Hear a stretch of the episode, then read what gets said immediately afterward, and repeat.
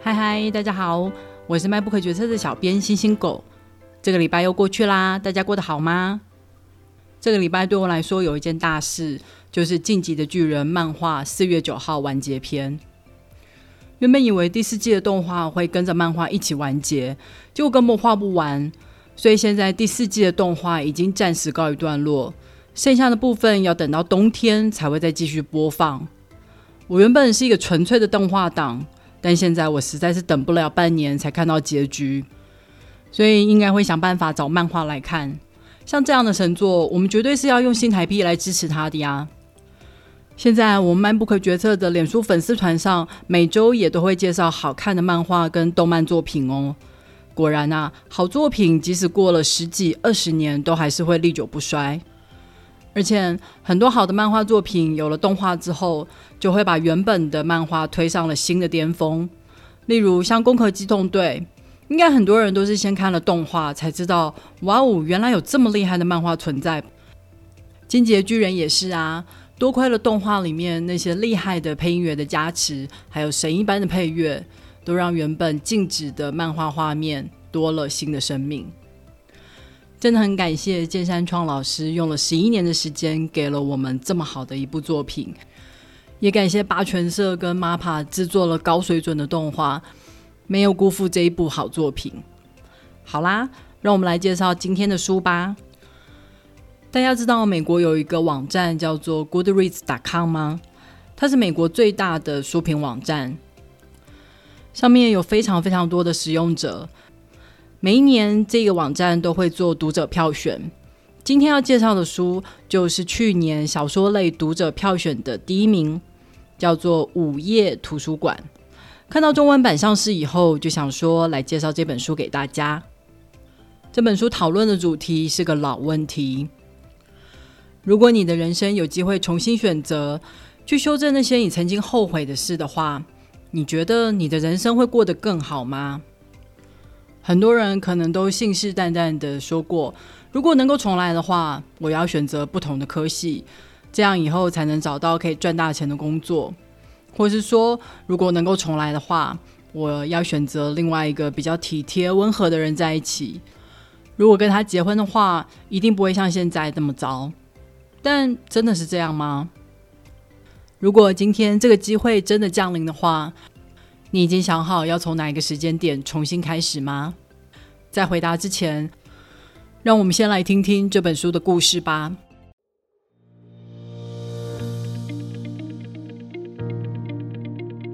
这本书的主角诺拉，在书的一开头就已经决定要结束生命了，因为他觉得他的人生充满了失败。他辜负了爸爸的期待，没有成功成为奥运游泳选手。他放弃游泳，跑去玩乐团，结果又半途而废，所以跟哥哥闹翻，已经很久没有讲话了。今天他丢了工作，回家以后发现他连唯一的猫都照顾不好，猫猫溜出家里，不小心死在了街上。现在这个世界上已经没有任何一个生命需要他了。所以他决定要自我了断，但上天给了他一个新机会，他没有死，反而是来到了生与死的交界，一个午夜图书馆。在图书馆里的每一本书都是诺拉可能的生命。现在他在原来的人生里面严重卡关，图书馆管理员告诉他，他可以重新选择，看看那些他没有选择的人生是什么样子。这真是一个梦寐以求的好机会，不是吗？诺拉一直觉得，他现在人生的困境就是源自于当年某个做错的决定。他一时之间不知道从何选起，毕竟他后悔的事情实在是太多太多了。好在这个图书馆可以重复事物，只要打开一本书，念出里面的句子，诺拉就可以进入新的选择下的人生。而如果诺拉在新的人生中再度感觉后悔、绝望、非他所愿的时候，他就会再度回到图书馆。但如果他觉得满足、快乐的话，他就可以留在新的人生里面。诺拉一开始满怀期待的重新选择了几个人生重要的转泪点，例如他没有放弃游泳的人生，或是。他没有逃避结婚的人生，再或者他没有跟哥哥闹翻的人生，或是他有选择跟好朋友结伴去冒险的人生。但不知道为什么，这些人生也都坑坑巴巴的。诺拉一点都不想待在这些新的人生里面。他以为会有一个完美的人生藏在某处，他要做的事情就是做对选择，把这个完美的人生给找出来。但现在每个人生都持续的碰壁，也许完美的人生并不存在。诺拉开始怀疑这一切问题是出在他这个作者身上。他觉得没有人在意他。生活空虚，难道不是因为他也不爱别人吗？在原本的人生里面，他行尸走肉的过每一天，他根本没有去感受，当然会觉得人生空空如也，无足轻重。但在他所体验的一段新人生里，他意外发现，原来人生里面所教的钢琴学生，在这个新人生里居然犯了偷窃案，被警察逮捕。但他明明是一个好孩子啊！他真心喜爱音乐，一直跟他说以后一定要成为一个很厉害的音乐人。诺拉这才了解到，可能是因为他低廉的收费，让家境不好的孩子可以负担得起学钢琴，因此找到了人生的目标。他一直以为一无是处的人生，事实上他的存在改变了一些人的一生。而在午夜图书馆里面，一直引导他理清人生意义的图书馆管理员，正是诺拉高中图书馆里的老师。高中的时候只会游泳、不会交际的他，常常躲在图书馆里。当时老师常常会鼓励他、安慰他。诺拉在某一次新的人生里面，跑去探望已经住在安养院里面的老师。老师跟他说，他觉得自己的人生一定很失败。所以老年的时候才会孤单的住在安养院里面。诺拉告诉老师：“不，他一点都不失败。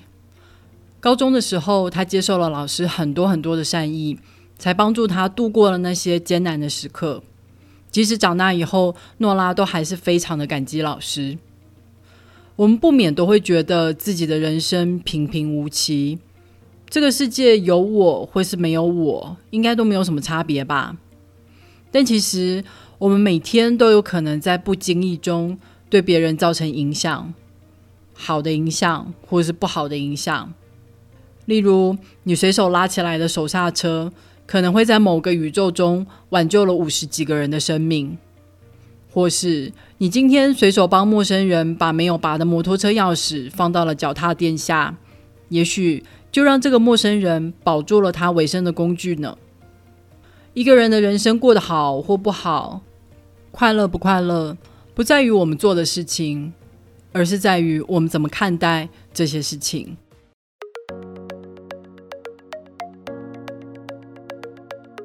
这本书让我想到很久以前的一部电影《真爱每一天》。主角家族的男性拥有一个特殊的能力，可以回到过去的某一刻修正一些错误，当然也是有一些限制啦。例如说，你不能回到出生以前，或是当你有了小孩以后，如果你再回到小孩出生之前的时光，就会影响到小孩。如果今天是你拥有这样的能力，你会想要追求什么？你当然可以追求很多很多的钱，例如知道彩券号码以后，就回到过去签下正确的号码，等着财富从天上掉下来。但金钱从来不会保证幸福的人生。主角的爷爷就是一个很好的证明。主角一开始利用这个能力来逐步的修正他在追求心仪的女生过程中所犯下的笨拙错误。但即使他再怎么努力的讨她欢心，最后他还是被拒绝了。于是他了解到一个非常重要的道理：不管回到过去多少次。不喜欢自己的人，终究还是不会喜欢上自己啦。爸爸传授给他人生幸福的秘诀：如果今天你生活不如意的时候，就用回到过去的能力，重新把这一天再过一次。不是要修正错误，而是为了要转换不同的心态。工作上，你还是会被老板骂，但我们可以不要让这个低落的情绪影响到接下来的一整天。中餐的时候就答应同事的邀约吧，不要只是窝在座位上一个人吃饭。买东西的时候回应店员热情的招呼，好好谢谢他详细的说明。如果专案成功按时上线，不要只是觉得侥幸，好好称赞自己做的真好，值得所有人的夸奖。吃晚餐的时候，不要只是划手机，哼哼哈哈的回应对面的伴侣，抬头看着他的眼睛，进行一场真正的对话吧。主角后来渐渐发现，其实他不再需要动用回到过去的能力，因为现在他时时刻刻都感觉满足幸福，因为他每一天都认真的过好当下的每一刻。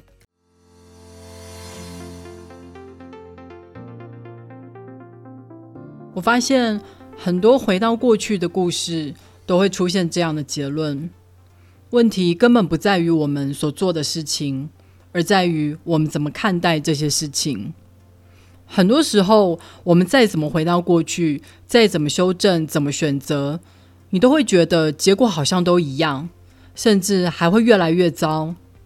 因为如果我们的心态没有变的话，我们的行为就很有可能趋向一样的结果。这几年阿德勒心理学很红，就是《被讨厌的勇气》里面所提到的心理学大师啦。他最著名的理论就是目的论，与弗洛伊德的原因论不同。弗洛伊德觉得是过去的经验成就了我们现在的人生，所以如果现在生活出现问题的话，就要去过去找原因。但过去没有办法改变呐，所以常常会让人觉得无可奈何。未来已经注定了。但阿德勒不一样，他要我们想的是未来你打算成为什么样的人，并以此为目的来决定你接下来的行为，展开你未来的人生。如果你的人生不如意，不要回头去怪罪你的童年，或是归咎于过去某个时刻做错了什么决定。你的未来根本就不会被这些过去给左右。过去的经验可以是你的养分，也可以是一个拖累你的错误，就看你现在要如何去看待它。一切都跟你的心态有关，而这样的心理再继续衍生出去，你就会学到不要让别人的看法来定义你的人生。首先，你要先喜欢你自己，觉得你自己很棒。你展现出来的态度跟气场，自然就能够影响到别人。别人会跟随你的态度来看待你，如此一来，你才能够成为你的人生真正的主人。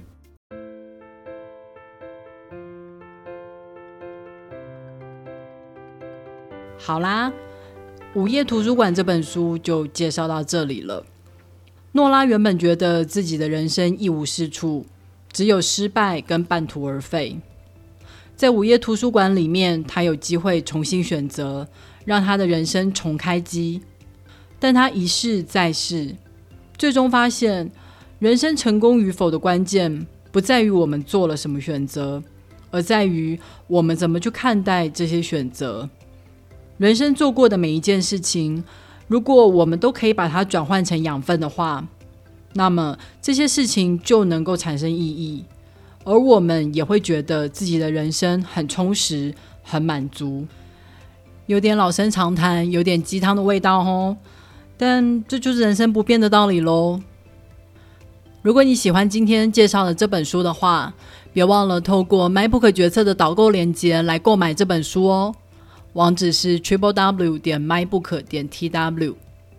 也别忘了去 Apple Podcast、Spotify。First Story，还有 YouTube 上面订阅 MyBook 决策，你的订阅跟留言就是对我最好的动力。哦，对了，下星期五我要去打疫苗的第二剂，听说第二剂的副作用都很严重。如果下个礼拜我没有办法找到时间提早录音的话，可能就需要向大家请假一次了。那么我们下个星期有缘再会喽，拜拜。